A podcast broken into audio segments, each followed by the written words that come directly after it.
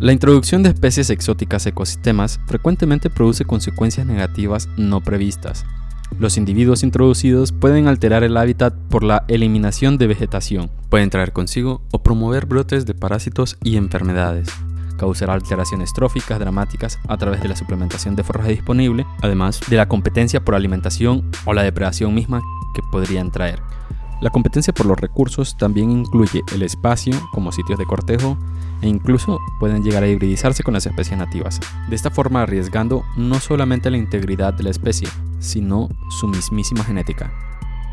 Acompáñenos en este episodio de Brown Sugar para descubrir un poco más sobre especies introducidas y el importante papel que ha tenido el ser humano para promoverlas.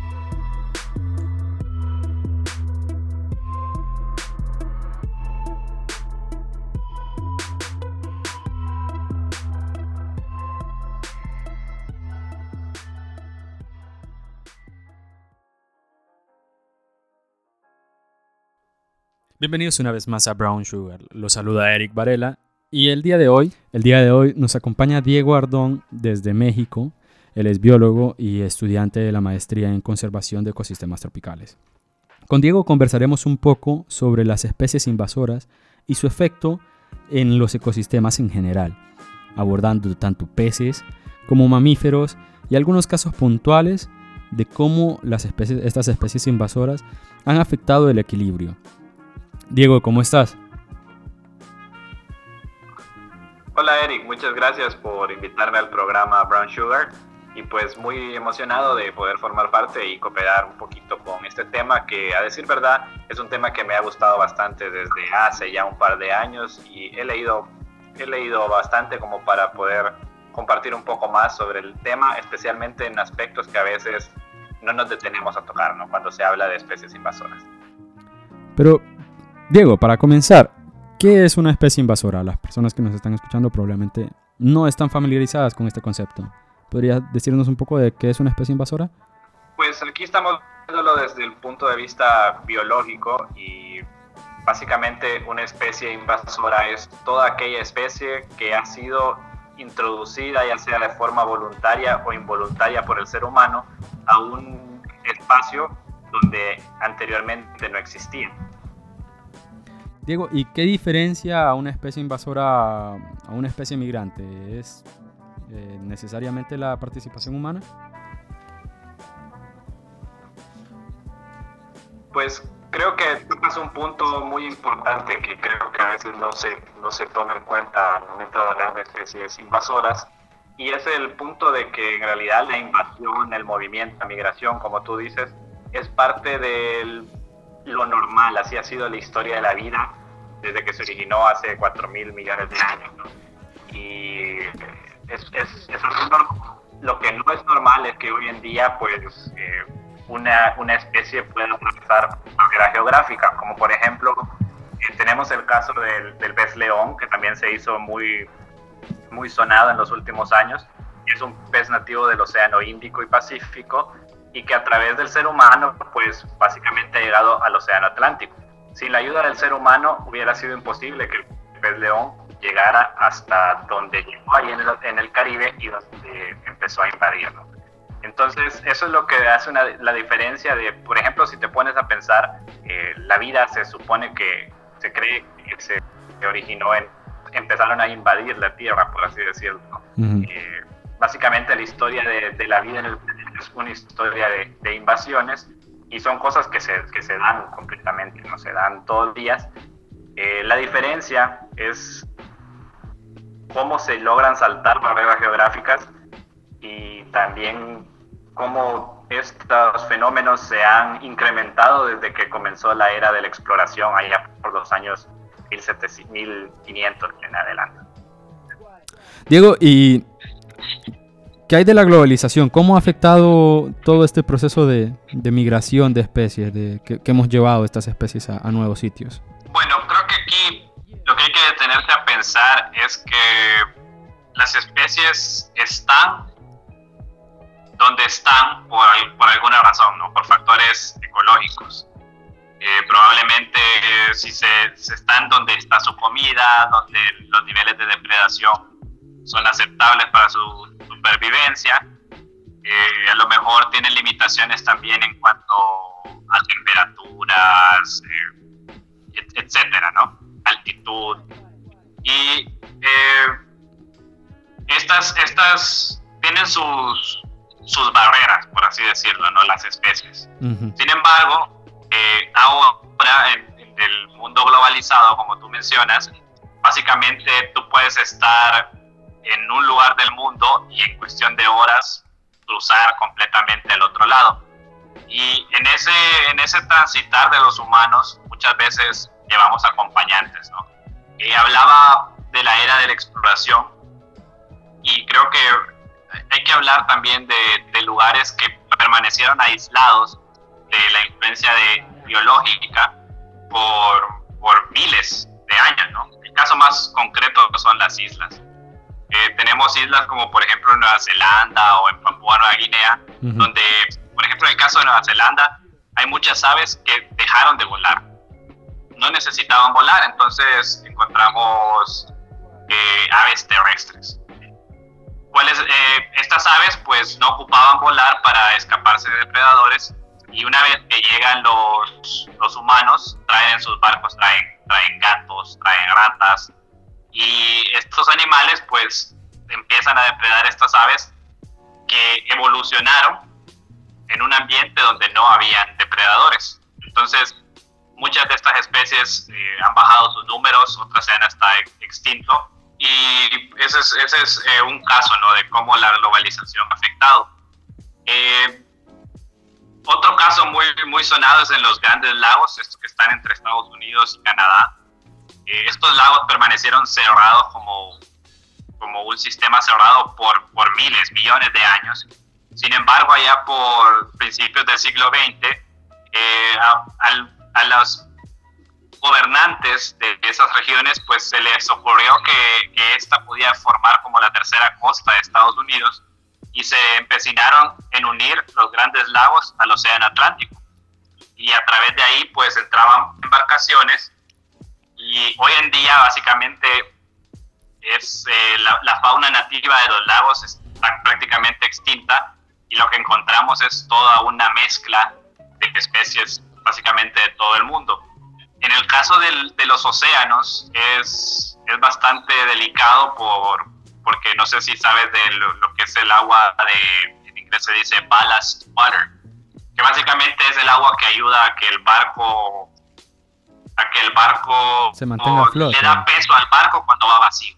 Ah, Entonces, eh, el barco llega, se carga en el puerto donde va a ah, cargar claro, el agua que traía y ahí van peces, van bacterias, van invertebrados. Larvas. Y eso incluso es, es muy difícil controlarlo, pero es, es, otro, es otro ejemplo ¿no? de, de cómo la globalización ha afectado. O sea, estos son lugares donde, donde las especies que habitan ahí han evolucionado muchas veces sin depredadores o sin competencia y de repente entra una especie que, que le supera, en, que es más eficiente, que puede comer más, que cuida a sus hijos, como en el caso de la tilapia. O que es más territorial simplemente, a veces por, por ese combate de espacio, es lo que, lo que termina orillando a la especie. Sí, y creo que algo interesante que vamos a tocar también eventualmente es cómo muchas veces es muy difícil echarle la culpa a una especie en general, como, como decir, ah, desde que se introdujo esta especie se extinguió esta otra. Eh, para eso hay que hacer un, un estudio que, que, te lo compruebe de manera experimental y no, no es tan sencillo, ¿no? Eh, A decir verdad, eh, hay casos y hay casos en los que se ha logrado vincular directamente la introducción de una especie con la extinción de otra. Por ejemplo, está esta isla esta isla de Guam en el Pacífico, que es un protectorado estadounidense, y ahí se introdujo una, una serpiente pitón que sí se ha podido relacionar que desde que se introdujo se extinguieron muchas especies de aves. Es más fácil evidenciar entonces en, en situaciones donde la especie invasora eh, se introduce a una isla, ¿no? Bajo el concepto de isla de no solo una isla en el océano, sino un lago o, el pico de una montaña que ofrece condiciones, muy específicas para las especies. Sí, sí, como tú dices, una isla básicamente podemos entenderla también como un ecosistema que todo a su alrededor existe otro tipo de ecosistema, por así decirlo, un área protegida que esté rodeada de una ciudad viene, viene actuando de la misma forma que, que una isla en el océano. Claro. Diego, y habiendo mencionado todos estos casos, creo que es bastante, bueno, creo que es oportuno mencionar que no siempre llevamos estas especies invasoras de manera intencionada, ¿no? Mencionaste gatos, mencionaste boas y, ratones. No todos están bajo el mismo categórico de, bueno, los gatos como especie doméstica, pero las ratas son más bien, ¿cómo llamarlas? Eh, especies indeseadas. Incluso para mí un gato es realmente una de las animales que más, que más daño hacen, ¿no? Porque realmente son animales que, que se van a encargar de, comerte aves, ratones, eh, lagartijas, y no van a hacer diferencia si, si es una lagartija invasora o si es una invasora, simplemente van a, matar cualquier cosa que se mueva. Y también mucho problema con animales como los gatos ha sido que mucha gente los deja libres y el gato es capaz de sobrevivir aún sin el cuidado del ser humano. Entonces, eh, ahí lo que estamos tocando es un poco de como doble moral, ¿no? Porque si nos detenemos a pensar, eh, las especies invasoras o extranjeras han sido prácticamente un bastión de la civilización humana. Si te pones a pensar, los, los granos de cultivo, el trigo, el maíz, eh, todos esos son las mismas gallinas, el ganado, son parte de nuestra sociedad y muchas veces pues se han movido alrededor de todo el mundo. Antes de, antes de avanzar, sí mencionar el caso de la UTIA de, Honduras, ¿no? Que se le acusa a los gatos de, ser los responsables o, responsables parciales también, ¿verdad? Eh, como mencionabas, es, no es tan fácil apuntar a una sola especie como causante directa. Pero a los gatos también se les acusó en su momento de ser los responsables de, la extinción de la utía de Isla del Cisne, me parece, ¿no? Que, era una especie endémica, por cierto, la, segunda especie endémica, o la segunda especie, más bien dicho, eh, reportada como extinta en Honduras, si no mal recuerdo. Pues sí, realmente como te digo, los, gatos, un gato en una isla es, es, y especialmente por la forma en que se reproducen y principalmente por lo que te mencionaba, que son muy capaces de sobrevivir aún sin, sin, sin, tener la ayuda del ser humano. Hablar si el gato está o no domesticado incluso es, es una, un tema interesante, ¿no? Un poco más polémico. Y con, bueno, me parece haber leído recientemente de que la idea de gatos como controladores de, roedores podría no estar tan, tan acertada. Y eh, Imagino que en aquel momento llevaban gatos en las embarcaciones con el propósito de reducir las poblaciones de roedores. Pero ya una vez tocando puerto fue un poco más difícil controlar tanto a los gatos como a los roedores y, todo les estalló en la cara.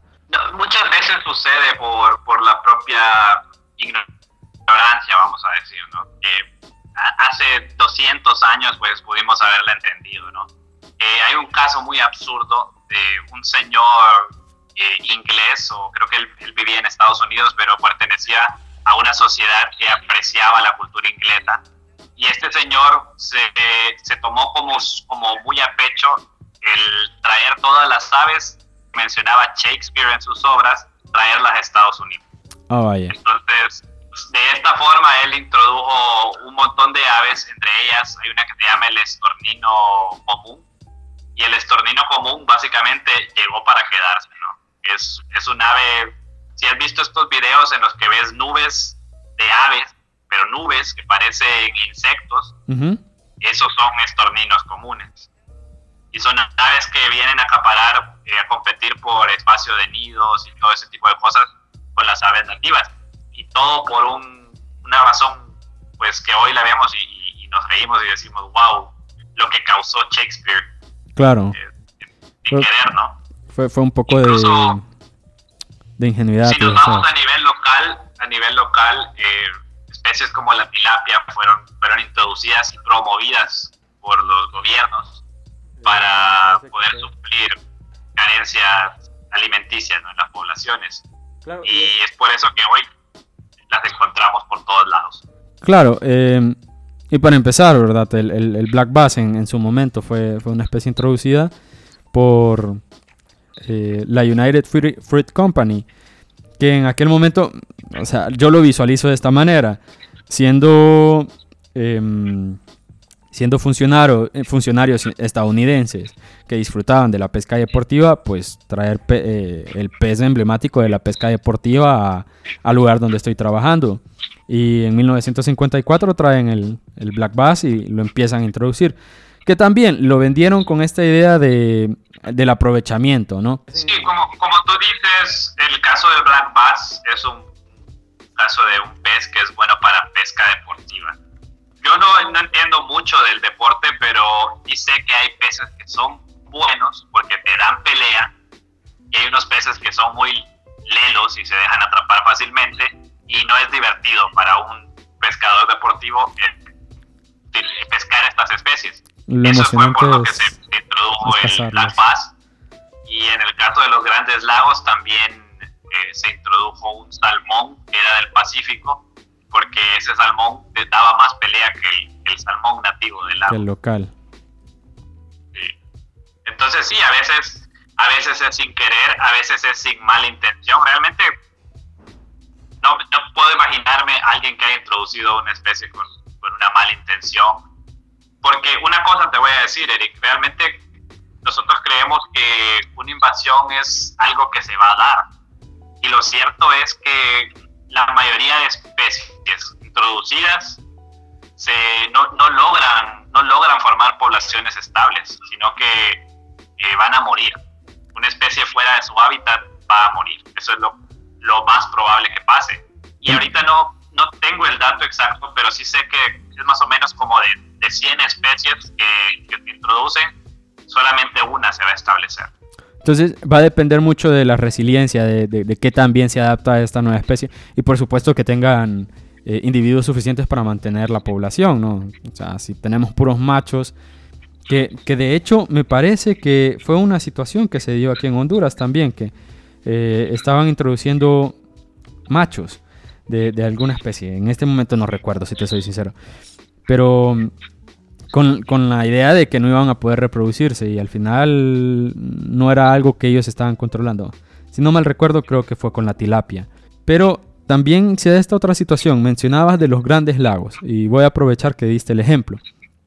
Eh, no siempre se trata de, llevar al individuo, no siempre se trata de que yo voy a tomar, sea intencional o accidentalmente, este individuo a estos individuos y los voy a llevar a otra zona, sino de estas barreras físicas eh, que nosotros hemos ido removiendo o debilitando para facilitar el paso, eh, por así decirlo, natural, de, que estas especies se van, a, se van a desplazar, porque simplemente tienen la oportunidad, ¿no?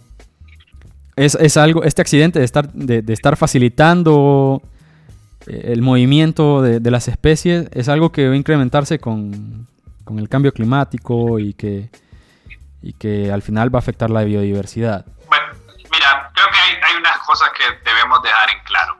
Eh, una de ellas es que una vez que una especie se ha, se ha establecido, va a ser muy difícil erradicarla. Si más que todo los, los, lo que se ha hecho en, casos y lo que se hace es tratar de mitigarla, ¿no? Que quiere decir reducir los efectos negativos. Y, por ejemplo, en, el caso del, del pez león que, que, hablamos hace unos, unos momentos, este es un pez que te va a depositar, no sé si son dos millones de huevos al, al mes o al año, no recuerdo la cifra, pero es una cantidad enorme. Y aparte tienes que se distribuyen por las corrientes marinas. O sea que puedes eliminarlas de un lugar, pero en ese mismo momento ya está viniendo otra más oleada. Propábulos, que es lo que se llama de otro lugar.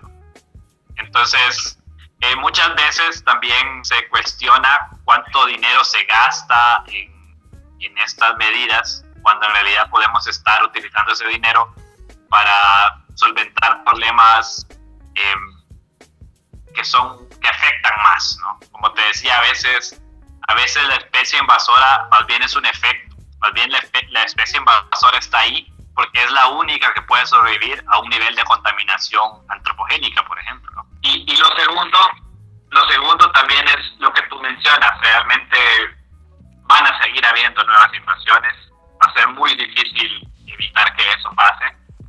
Y entonces ahí es donde, donde recae, ¿no? Donde vamos a ponernos. Que... la mayoría de investigadores lo que han concluido es que la mejor forma de combatir las especies es tratar de reducir o reducir las vías de introducción, ¿no? Ah, okay. Eh, muchos países tienen su, sus reglamentaciones eh, para tratar de controlar esto. En el caso de, de, los grandes lagos, por ejemplo, ya las embarcaciones tienen que pasar por toda una serie de, de pruebas, incluso tienen que, que, tratar el agua antes de liberarla. Wow. Y más o menos ese debería de ser el, el, el objetivo, ¿no? Y creo que, creo que cuando hablemos del caso de, del pez del pez pleco o pez diablo, como se conoce, eh, vamos a ver que gran parte es de concientizar, ¿no? Concientizar a las personas de que si ellos, para mí lo ideal es que no tuvieran un, un, animal exótico que no tiene nada que ver con el ecosistema, pero en caso de que lo vayan a hacer, que sean muy responsables, ¿no? Y que sepan eh, qué es lo que, qué, qué responsabilidades conlleva eso y también qué hacer en caso de que, por ejemplo, te vayas de viaje probablemente no sea lo más inteligente liberar a tu mascota mangosta en el bosque. Claro.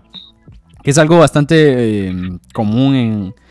Pues aquí en Honduras no tanto, siento yo, porque simplemente se le libera y que sea un perro callejero.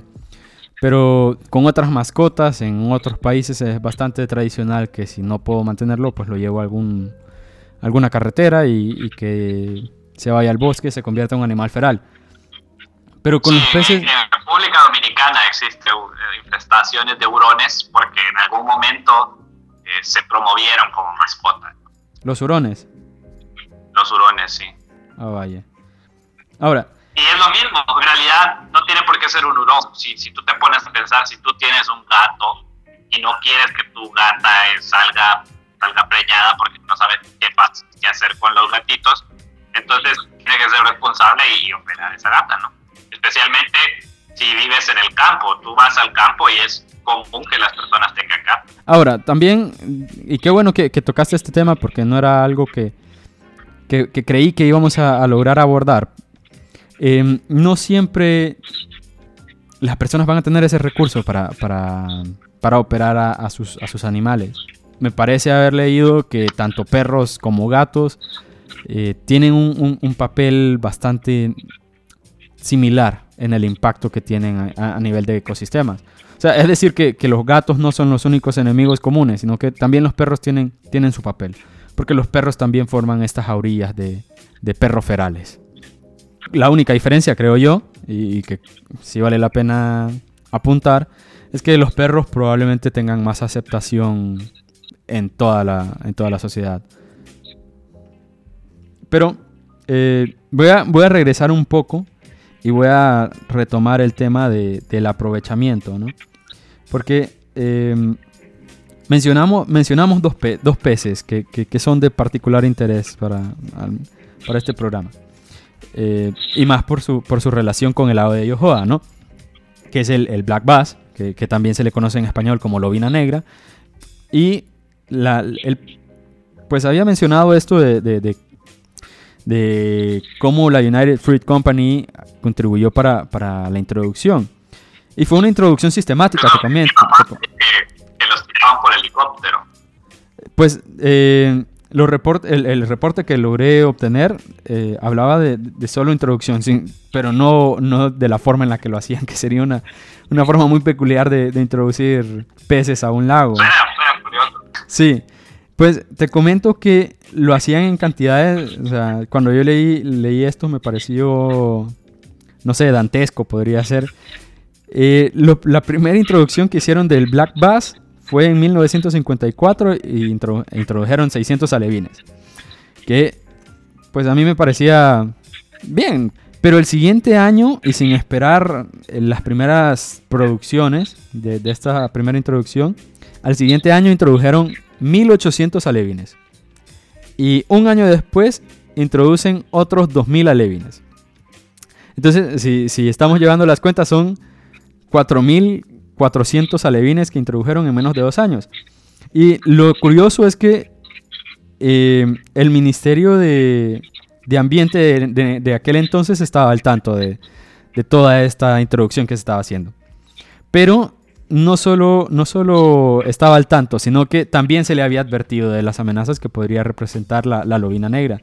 En aquel momento no, la lobina negra no había sido responsable de, la extinción del, plato, del pato POC en, en, el lago de Titlán, como te comentaba antes, pero sí le habían hecho una advertencia muy puntual de que los primeros años de producción de lobina negra, del Black Bass, iban a ser altos. Iba a haber un, superávit, pero que años después con la caída de las especies nativas, porque la lobina negra era muy agresiva, era muy territorial y, era altamente carnívora, pues que con los siguientes años iba, iba a decaer la población y que no solo eso, sino de que con la caída de las poblaciones nativas, la lobina iba a a asumir conductas caníbales.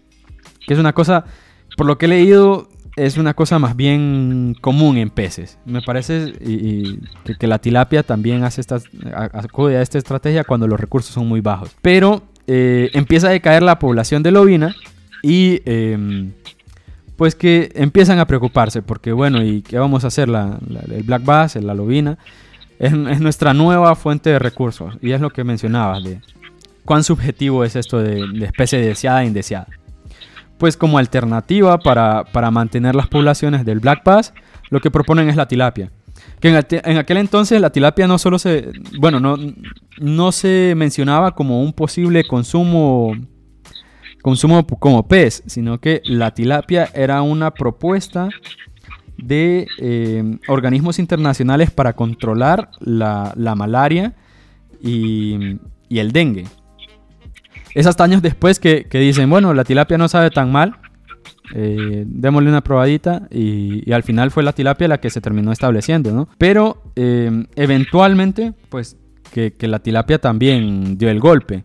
La tilapia se volvió territorial, mm, el black bass continuaba alimentándose de especies nativas más que más que de especies, más que la tilapia la, tilapia continuaba alimentándose de cualquier otro recurso y compitiendo por los recursos alimenticios y el black bass alimentándose de cualquier otra especie que no fuera tilapia. Entonces, al final, ese, esa especie de remediación creo que sucedió algo muy similar en, Australia, eh, cuando introdujeron el conejo, ¿no, Diego? Sí, el, conejo lo, traen igual para, para cacería, porque los, los, los eh, colonos ingleses que llegaron a Australia eh, estaban aburridos que no habían animales de caza ahí en Australia, así que soltaron, no sé si la, historia está, no sé si son nueve conejos o una cosa así, once conejos, y a partir de ahí se reprodujeron pues como conejos. Claro, ya, ya llevaban la advertencia. Pero, eh, y es interesante el hecho de que una población inicial tan pequeña logre mantener eh, los genes de esa población inicial tan pequeña sean capaces de mantener, que sean suficientes para, para establecer una especie como invasora, ¿no? Sí, habrá que ver, la verdad, eso no sé hasta qué punto quedará en, en, mito. En mito porque sí, a nivel de, de genética de poblaciones, se habla de los pasos para que una especie invasora se establezca. Y dicen que una de las cosas más importantes para que una especie invasora se establezca es que haya introducciones repetidas. Sea que muy pocas veces vamos a, a poder eh, identificar un evento aislado como el causante de, del establecimiento de una especie invasora, sino que las especies invasoras se van a lograr establecer cuando haya un flujo continuo de introducciones, como en el caso que tú muy bien detallaste del Black Bass. Y, esto es, si te pones a pensarlo desde un punto genético, tiene mucho sentido, porque lo que estás haciendo es que estás creando un cuello de botella, ¿no? Claro. Si tú solamente dos parejas, a la tercera generación ya van a estarse entrecruzando genes, ¿no? Y eso, pues, eh, eventualmente puede que, que pasen eh, alguna barrera que, que, les impide y ahí empiezan a, esparcerse, pero sí hay una etapa de, de cuello de botella y que a decir verdad habrá que ver si este es el caso del, del pez diablo en el lago de Yohoa, porque hasta donde tengo entendido son todos los especímenes iniciales que se encontraron. Claro. Y ya adultos. Y que... a lo mejor son, son ya, ya vinieron, ya llegaron como adultos. Habrá que ver, habrá que ver. Y qué bueno que se está haciendo la investigación para poder Y que es algo que vamos a detallar más, con, más adelante con, con nuestro compañero MacDiel, eh, también biólogo, y que está actualmente trabajando con, en la investigación, como bien mencionaste, por parte de la Universidad eh, Autónoma de Honduras en el Valle de Sula. Pero es una cosa, retomando con el, con el pez pleco, el pez diablo, eh, hay algunos otros aspectos interesantes de este pez y es que es eh, de interés para los, los amantes de los peces, los que tienen peceras, la, la acuariofilia, como se le llama más formalmente. Sí, bueno, normalmente este pez es el que vas a ver en las pet shops que está pegado a las, al vidrio de las peceras, ¿no? Que le, está como chupando, dice, en el vidrio. Sí, de hecho, ese es uno de sus nombres comunes. Porque te, limpia la pecera, supuestamente. Sí. Pero no está, o sea, vale aclarar el hecho de que la razón por la que limpia la, la pecera es porque se alimenta de las algas que crecen. Y eh, de hecho ese es, ese es, otro de sus sobrenombres, tengo entendido, el, el, el chupavidrios, el limpiapeceras. Sí, y es muy interesante porque si te pones a pensar la distribución eh, original de este pez, llega hasta Costa Rica. Es un pez de América del Sur que llega hasta Costa Rica. Sí. Y pones a pensar, la tilapia es, es de, de África. claro. Y el Black Bass, el, primero que mencioné, la lobina negra, es de Norteamérica.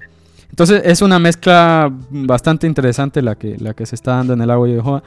Pero retomando así, para hablar un poquito del agua de Yohoa, em, creo que es importante mencionar de que estas especies invasoras no han sido las causantes exclusivas del deterioro del agua de Yohoa. Hay que recordar toda esa actividad minera que se dedicaba a deshacerse de sus desechos sin tratamiento en el lago. Y que de hecho, allá por 1969 hasta el 76, se dio lo que se le conoció como la gran mortandad de, de Bass y que redujo dramáticamente la población de, del Bass. Ahora, eh, voy, a, hablar un poquito de la tilapia ahorita, Diego, eh, y algunas de las cosas interesantes de la tilapia es que lo conocen como pollo acuático, porque em, tanto por la facilidad de, reproducción como la, el rápido crecimiento que puede llegar a tener, que no necesita eh, alimento con mucha concentración de proteína, a diferencia de otros peces, que por ejemplo el, dormilón o el guapote, que son especies nativas y que la gente consumía en su momento pero que fueron sustituidas por la tilapia a causa de esa facilidad, ¿verdad? Y eh, hay algunas cosas extrañas con la tilapia, que la tilapia, la razón por la que su sabor es tan, tan plano, tan, tan como de pollo, es precisamente porque tiene una concentración de omega 3 bastante baja en comparación al omega 3 en otros peces, por ejemplo el salmón. La comparación que se hace entre salmón y tilapia es que eh, el salmón tiene 10 veces más la concentración que tiene la tilapia. ¿Y por qué estoy hablando del omega 3? Porque la razón por la que recomiendan dos veces pescado por eh, cada semana, pescado dos veces por semana, es precisamente por ese omega 3, por los beneficios que puede generar. Y por otra parte, el omega 6, otro aceite común en, los peces, eh, tiene una concentración bastante alta en la tilapia. Y esto no es necesariamente bueno, porque eh, está asociado a problemas cardiovasculares cuando, cuando se consume en exceso. Entonces tampoco eh, consumir tilapia tampoco sea la mejor idea. Exclusivamente consumir tilapia tampoco sea la mejor idea. Pero, de nuevo, es estos, esto, estas especies que hemos puesto a nuestra, a nuestra disposición y que tienen tanto sus ventajas como sus desventajas, ¿no? Porque no podemos negar el papel de la tilapia como acceso fácil de proteína animal en aquellas zonas donde no es tan fácil tener ganado o, o cerdos. Y bueno, toda, toda, la economía de esa región del lado de Yohoa aquí alrededor del consumo de la tilapia. Y es que nadie se niega a, degustar un poquito de, del, pescado del lago, que es, a fin y al cabo, tilapia. Sí, creo que hablar de, hablar de esto es como sacarle lo bueno a una situación mala. Eh, no podemos ignorar que lo mejor sería que la intervención humana en la distribución de las especies fuera lo menor posible. Eso sería lo ideal. Eh, Sin duda. Sin embargo, ya en, este, en estas situaciones, pues, eh, cabe sacar lo mejor de una mala situación. claro.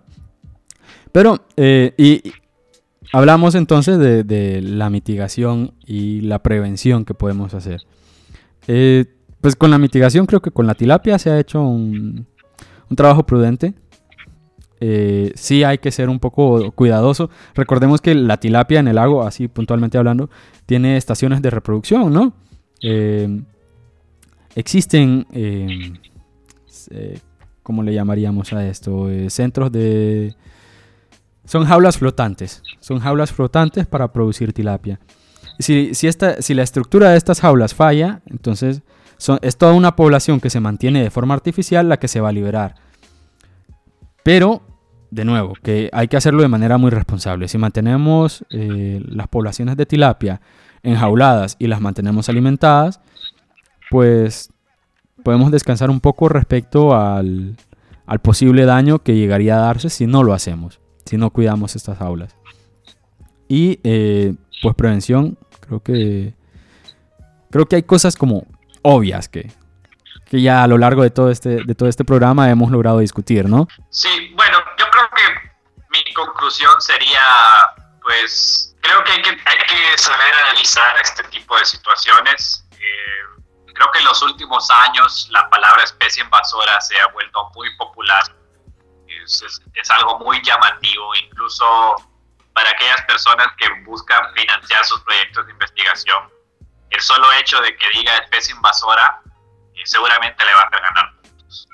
Entonces es, por decirlo así, ha sido un tema popular y tiene sus razones, tiene sus motivos, tiene sus casos de ejemplo, pero creo que también debemos de ser conscientes y analizar que cada caso en, biología no podemos generalizar en base a lo que pasó con la tilapia, hablar de qué va a pasar con, con otro pez, ¿no? con el caso del pez diablo, por ejemplo, sino que creo que cada caso debe ser visto independientemente y también creo que hay que ser muy responsables al momento de, emitir juicios y, por ejemplo, responsabilizar el impacto ambiental en una especie cuando puede ser que estemos, estemos viendo de largo el verdadero problema que, tenemos en el ecosistema. Diego, una última pregunta, y, o tal vez esta pregunta quede para, para las personas que nos escuchan. La bioremediación. Eh, tal vez en el futuro logramos discutir un poquito, un poquito más este tema de bioremediación, enlazándolo con, con las especies, pues no decirles tan directamente invasoras, pero que podemos aprovechar y que, que podemos mantener de forma controlada, ¿no? Pues a lo mejor existe alguna especie que, que es más útil, una especie, ¿cómo llamarle? Una especie exótica, puede sernos más eficientes para remediar algunos aspectos mientras la mantenemos controlada, ¿no te parece? Mira, hay un ejemplo muy curioso que es el del dingo en Australia. El dingo básicamente es, es un tipo de perro que entra en Australia y básicamente entra a cumplir el papel de el tigre de Tasmania. No sé si el, que también se llama tilacino, ¿no? Que era el, el depredador top en Australia, pero que debió extinto. Era un marsupial. Era un marsupial, sí. Y el, el dingo entra y básicamente el dingo es una, es, un, es una especie extranjera, pero está cumpliendo el rol ecológico de una especie extinta. Entonces, en algún momento se quiso sacar al dingo y se dieron cuenta que aumentaban las poblaciones de otros animales que el dingo mantenía, mantenía bajo control. Entonces, a, tal punto que ahora más bien en Australia se protege al dingo, que es una especie extranjera, eh, eh, eh, invasora, pero que está cumpliendo una función ecológica que nadie más va a cumplir en caso de, que se eliminaran. Es un caso muy, muy interesante. Sí, y creo que, creo que es un, un, un buen caso para, para, terminar este segmento, ¿no? Eh, le damos otra perspectiva. Estuvimos abordando muchos aspectos negativos, pero creo que el dingo, y, me alegra que, abordaras ese tema, este, este ejemplo al final. El dingo llega a darnos otra perspectiva, otra, otra cara, la otra cara de las especies invasoras y que al final pues terminan siendo beneficiosas para, para la biodiversidad, para mantener todo como debe ser.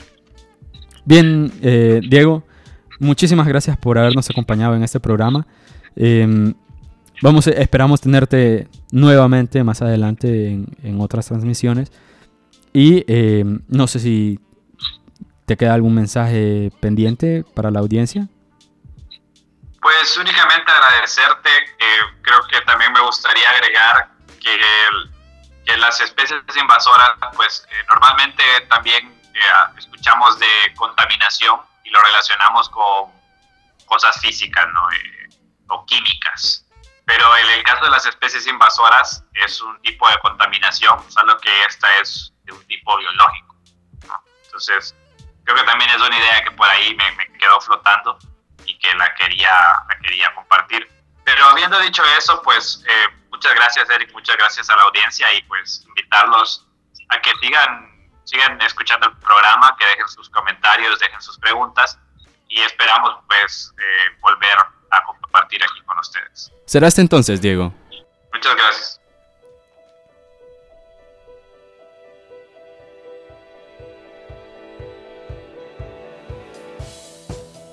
Y continuando el tema de especies invasoras, conversaremos a continuación con Magdiel Benítez. Magdiel es un biólogo que en este momento se encuentra estudiando al pez pleco, también conocido como pez diablo o limpiavidrios. El pez pleco es una de las nuevas especies que se han encontrado em, invasoras en el lago de Yehoa, el principal lago, por así decirlo, de Honduras. Así que, bueno, bienvenido Magdiel. Muchas gracias Eric, gracias por invitarme a tu programa, es un placer estar conversando contigo. Magdiel, hasta el momento solo han encontrado dos individuos en el lago de Yohoa.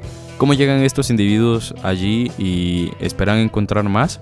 Hasta el momento todavía no tenemos información exacta de cómo llega el pez a cómo ha llegado al lago. Eh, seguimos haciendo lo que son muestreos cerca de los lugares donde se han encontrado los primeros especímenes. Eh, hay muchas hipótesis acerca de cómo, se cómo pudo llegar el pez a lo que es el lago. Una de las grandes hipótesis es de que algún aficionado de acuariofilia, que no tenía mucha información de ello, pudo liberarlos. Eh, esa es una de las hipótesis. Entonces, en este momento nosotros estamos en fases tempranas acerca de nuestra investigación. Entonces, tenemos que esperar todavía hacer más muestreos y luego eh, tendríamos más información acerca de lo que es el pez y de la población aún dado para saber qué población existe. Y el lago de Yohoa es un ecosistema bien establecido, por lo tanto tiene depredadores. ¿Existe la posibilidad de que esta nueva especie se encuentre con depredadores que logren controlar su invasión? Eh, todavía debemos de tener más información acerca de cuál es el tamaño que tienen estos peces. Recordemos que los primeros organismos que se encontraron o que fueron pescados por los pescadores eh, son de, gran tamaño, ya están alcanzando un tamaño muy grande, por lo cual es casi imposible de que eh, se encuentre un depredador.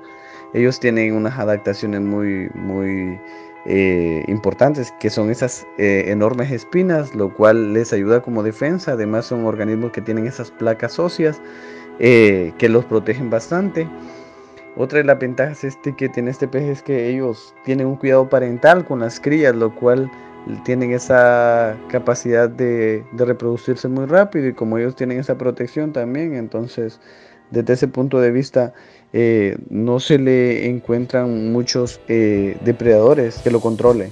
Sin lugar a duda, la protección de los padres durante el desarrollo de los alevines pone en desventaja a cualquier otra especie en el lago. Pero ¿qué hay de la tilapia y la lobina negra o comúnmente conocida como black bass? Ambos han demostrado ser altamente capaces para la depredación de otros peces. Creo que en este momento lo que es la tilapia y el bass no, no son depredador para lo que es el pez diablo. Aparte de que cavan un túnel en, en, la tierra uh, para, crear su, para poner sus huevos, entonces cuidan también a sus crías. Entonces ellos, una tilapia no, no se alimentaría de las crías de un, de un pez diablo. Entonces no, no controlaría la población una tilapia o un bass. Bueno, ya metidos en este aprieto, ¿con qué otras especies o, en qué aspectos podría competir esta nueva especie, el pez diablo, con las especies nativas del lago de Yohoa? ¿Sería por territorio o, o, sería acaso por alimento? Básicamente, el pez diablo, en un dado caso que se aumente su población o que la población sea muy grande, básicamente la competencia es por espacio. Recordemos que el pez se alimenta principalmente de algas. y en este caso la que tenemos de interés para los pescadores son las tilapias, entonces ellas ponen sus huevos. Eso sí, él podría alimentarse de algas y si encuentra huevos también los consumiría, pero básicamente es por el espacio, porque se alimenta también de cierta cantidad de vegetales, lo cual puede afectar en el lugar donde van a desovar otra cantidad de peces. Así que finalmente el pez diablo no solo estaría compitiendo por el espacio, sino que también estaría compitiendo con el recurso de manera directa con otras especies. Tremendo embrollo en el que nos hemos encontrado ahora. Pero a partir de ahora, ¿qué podemos hacer? Podemos aprovechar esta especie así como se ha aprovechado la tilapia y como se, se han aprovechado infinidades de otras especies invasoras. Eh, sí, el pez se puede aprovechar de muchas formas. Recordemos que eh, el pez es del orden de los siluriformes, que tienen esa característica, que tienen una carne muy nutritiva. Entonces, desde ese punto de vista, nosotros lo podemos inculcar, educar a la población para consumirlo, a dejar a un lado el aspecto que tiene el pez y aprovechar todos los nutrientes que tiene. Entonces, también sería de brindar capacitaciones en un dado caso a los restaurantes de la zona y que las personas lo puedan aprovechar para eh, introducirlo en el menú de diferentes restaurantes y que también se pueda consumir. es una carne muy nutritiva y muy sabrosa, entonces sí se puede aprovechar desde ese punto de vista. Y finalmente, Magdiel, las personas que nos están escuchando y las personas cuando compartan este asunto con sus amigos o con sus familiares, ¿qué consejo les darían les daría respecto a qué pueden hacer? Lo primero es educar a la población. Yo creo que si eh, a quienes me están escuchando, si son aficionados, de acuariofilia, tienen peces, que tengan información, eh, que busquen información. A veces cuando nos vamos de viaje y no tenemos quien cuide nuestras mascotas, a veces la primera opción es liberarlas sin tener información acerca del daño que se puede causar al ambiente, a liberarlas, porque ellos pueden ir a competir con especies nativas. Entonces, lo primero es eso.